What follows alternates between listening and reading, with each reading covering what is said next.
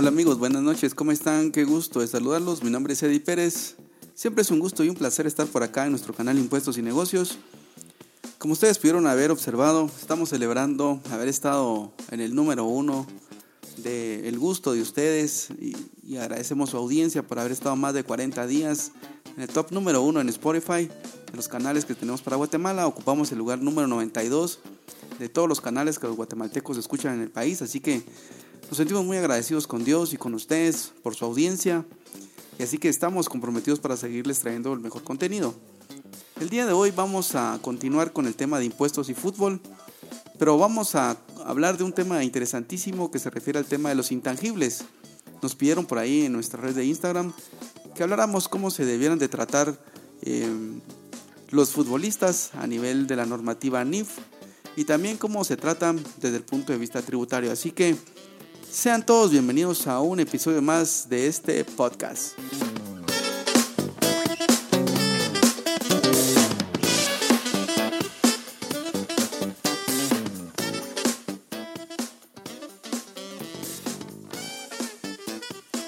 Bueno, muy bien, y para hacer un breve repaso de esto, tenemos que considerar que, que establecen las normas NIF respecto a los futbolistas.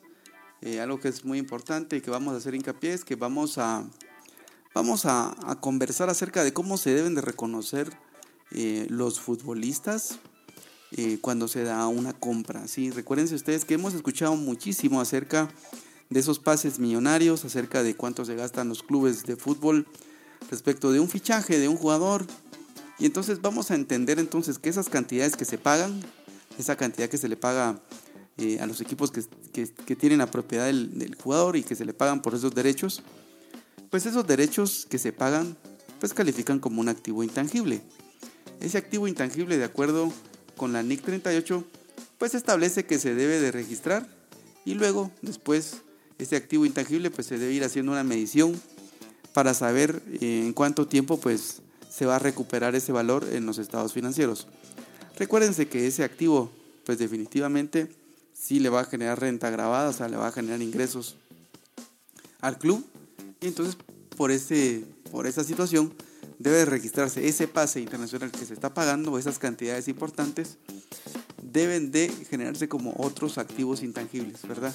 Entonces es así como se debe de ir generando este algo que es bien importante es que eh, para la amortización de los derechos deportivos profesionales, pues aquí básicamente pueden hacerse dos cosas. ¿verdad? Uno es eh, identificar la vida útil del activo.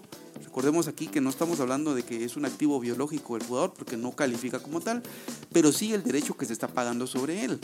¿verdad?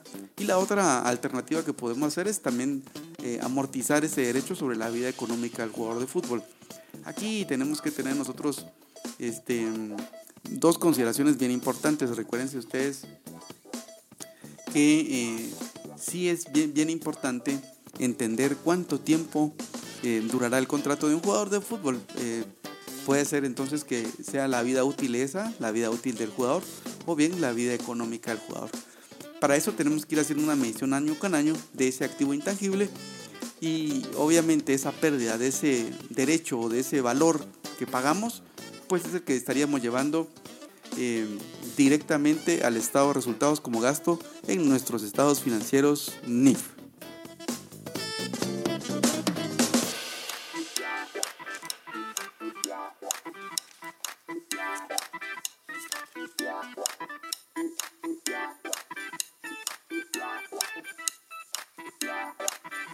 Muy bien, y ahora vamos a analizar entonces desde el punto de vista tributario cómo se deberían de manejar estos contratos. Pues existen dos tesis de cómo se deberían de manejar. Eh, la primera de ellas, si la pudiéramos manejar como otros activos y amortizarlos en un periodo de 10 años, ese podría ser, digamos, un criterio muy conservador. Eh, y la otra modalidad es que nosotros pudiéramos considerarlos desde el punto de vista eh, como eh, activos que se van a amortizar durante el plazo que dura el contrato. Así que desde el punto de vista de Guatemala, pues este tenemos, tenemos esa salvedad. Recordemos también que los activos intangibles que establece la normativa guatemalteca pues son, tienen varias cosas y, tal vez vamos a hacer la distinción y aquí vamos a hacer una analogía respecto de por qué razón pensamos que se debiera amortizar con base en el plazo del contrato y no con base en el artículo 33 del decreto 10-2012. Así que vamos a dar lectura a este artículo 33 del decreto de 2012 para entender lo que establece la norma con respecto a los activos intangibles, pero este activo intangible en particular, que sería los derechos de ese jugador de fútbol, pues vamos a ver cómo, cómo, cómo funciona. Entonces veamos aquí, dice, el artículo 33 dice lo siguiente, el costo de adquisición de los activos intangibles efectivamente incurrido, tales como derechos de autor, derechos conexos, marcas, expresiones o señales de publicidad, nombres comerciales, emblemas, indicaciones geográficas y denominaciones de origen, patentes, diseños industriales, dibujos o modelos de utilidad, planos, suministros de fórmulas o procedimientos secretos, privilegios o franquicias, derechos sobre programas informáticos y sus licencias, información relativa a em, conocimiento o experiencias industriales, comerciales o científicas, derechos eh, personales susceptibles de cesión, tales como los derechos de imagen, nombres, sobrenombres y nombres artísticos y otros activos intangibles similares. Deben deducirse por el método de amortización en línea recta en un periodo no menor de 5 años.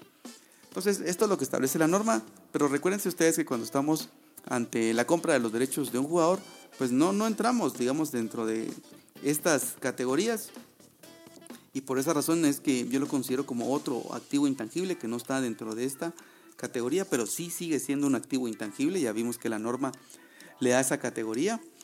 Em, y por esa razón eh, vamos a hacer una analogía eh, en materia tributaria. Recuerden que la analogía sí es permisible, porque recuérdense que tenemos que aplicar el principio de lo de vengado. El principio de lo de vengado lo que establece es que los ingresos los costos y gastos se van a reconocer cuando se conozcan como derechos y eh, en el caso de los gastos cuando se conozcan como obligaciones. Entonces, ¿qué sucede? Por ejemplo, si fichamos el día de hoy a un jugador en un equipo y el contrato es por 5 años, pues entonces pareciera ser que entonces el plazo de amortización de ese, de ese fichaje es de 5 años, ¿verdad? Por el contrario, si fuera de tres años, entonces tendríamos que amortizarlo durante el plazo de tres años. ¿Por qué razón? Porque entonces el jugador se obliga a generarme rentas grabadas y que sería a formar parte de mi club durante ese plazo específico. Entonces, esa es una analogía. Esa misma analogía la tenemos el día de hoy y la verdad que desde el momento que la vimos nosotros en la norma, eh, pues la vimos muy interesante. Esta analogía que tenemos y que estamos haciendo el día de hoy, pues lo tenemos en el caso de los gastos por mantenimiento o reparaciones que extiendan la vida útil de un bien. Entonces, para eso tenemos que revisar lo que establece el artículo 21 del decreto 10-2012 y en este caso vamos a revisar lo que establece el artículo 14. En el artículo 14 establece que los costos de las mejoras deben deducirse durante el plazo del contrato de arrendamiento en cuotas sucesivas e iguales. ¿Qué sucede en ese caso? Por ejemplo, si yo tengo un activo, o sea, yo estoy arrendando un activo, y lo voy a tener por cierto tiempo y le voy a hacer mejoras, entonces lo que me permite la ley es que esas mejoras yo las amortice durante el plazo del contrato.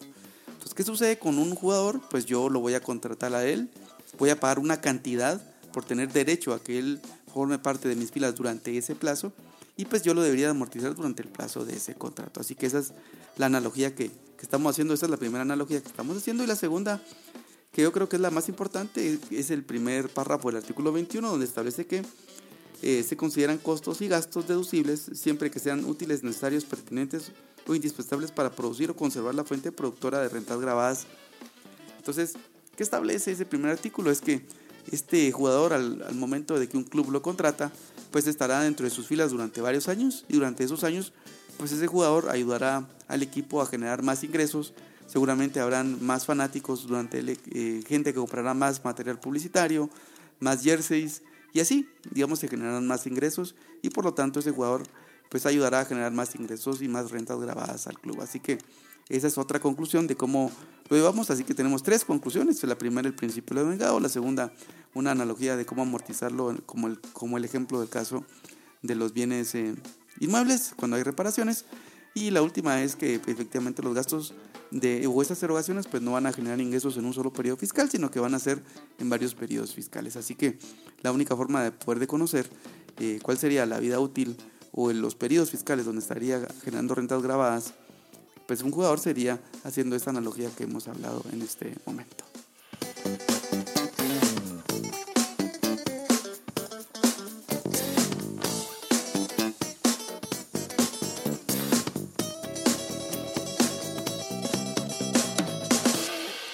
Bueno, y para seguir eh, hablando de este tema tan interesante, es importante comentar que pues seguramente habrán diferencias eh, temporales dentro del valor del, del jugador, entre el valor NIF, el valor en libros NIF y el valor fiscal.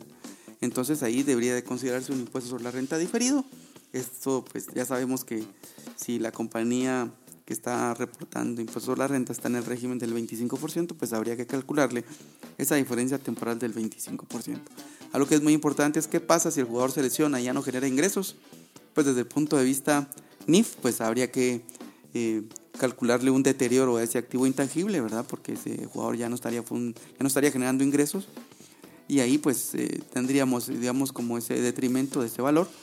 Y luego tendríamos, en el caso del impuesto a la renta, y no podríamos calcular eso porque sí sería un cuotas fijas y sucesivas, ¿verdad? Así es amigos, así es como hemos analizado este caso del día de hoy. Eh, se me estaba quedando por acá una nota que también habíamos investigado respecto a cómo se deberían de tratar, por ejemplo, todos los derechos de formación de un, jugador. Eh, en este caso, los derechos de formación no se contabilizan, son gastos del periodo, porque serían como los gastos de investigación, ¿verdad? Y de desarrollo. Esos gastos van directamente al estado de resultados, no se capitalizan. Pero en el momento que se vende un jugador, pues ahí sí se pueden contabilizar derechos que se van a tener en forma posterior. Muy bien, con esto estamos dando por finalizado nuestro podcast del día de hoy. Como siempre, recuerden, es un gusto poder estar con ustedes. Estamos en Spotify, estamos en Apple Podcast, estamos en Google Podcast y estamos en Anchor. Recuérdense, mi nombre es Eddie Pérez, nuestro canal es Impuestos y Negocios. También los queremos invitar a que pues eh, descarguen nuestro libro Impuestos sobre la Renta Diferido, como, perdón, nuestro, nuestro libro Impuestos sobre la Renta Corporativo, donde hemos hecho un análisis completo de la normativa guatemalteca. Estamos trabajando también en traerles nuevos libros, también les quiero anticipar esto. Vamos a traer un, libro de impuestos sobre la renta para empleados, algo bien sencillo pero muy práctico para que ustedes lo puedan tener. Este es un libro que lo van a poder utilizar todos los empleados en relación de dependencia y los departamentos de recursos humanos. Y también pues vamos a traer también por ahí un libro de eh, precios de transferencia que nos han pedido. Ahora también ahí eh, hemos tenido una experiencia muy, muy cercana con tema de precios de transferencia. Iniciamos con eso allá por el año 2011, muchísimo antes de que comenzara a funcionar en Guatemala y así que pues vamos a tener toda esa experiencia pues de esos años. Así que va a ser interesantísimo poder compartir con ustedes. Estén atentos a nuestras redes sociales. Recuerden que nuestro libro está em, pues en las dos versiones, ¿verdad? Para Spotify y también lo tenemos eh, disponible en, en iOS y en Android, ¿verdad? Algo que es importante es también tenemos nuestro canal de Patreon. Los invitamos a que se puedan suscribir. Tenemos ahí em, un contenido para todos nuestros eh, seguidores exclusivo. Eh, ya tenemos varias personas, les agradecemos que estén suscritos y creo que pues ustedes van a poder encontrar mucho contenido. Vamos a poner también una versión light del libro para los que estén interesados y no, no, no, no lo puedan comprar con el precio que está disponible. Vamos a poner una versión light. Esta versión light la vamos a tener disponible en nuestro canal de Patreon. Así que también estén atentos, por favor, porque por ahí también ustedes van a poder adquirir el libro de impuestos sobre la renta corporativa. Así que sin más amigos, les deseo todo lo mejor. Por favor, cuídense y recuérdense que el virus todavía anda allá afuera. Gracias a Dios la vacuna ya llegará a Guatemala allá por el mes de mayo, junio del próximo año, pero hay que tener paciencia. Sigamos adelante, recuérdense, eh, la vida continúa, no para, sigamos trabajando fuerte, porque juntos podemos levantar nuestra querida Guatemala. Así que les mando un gran abrazo, nuevamente que estén muy bien. Nos vemos hasta nuestro próximo podcast. Chao.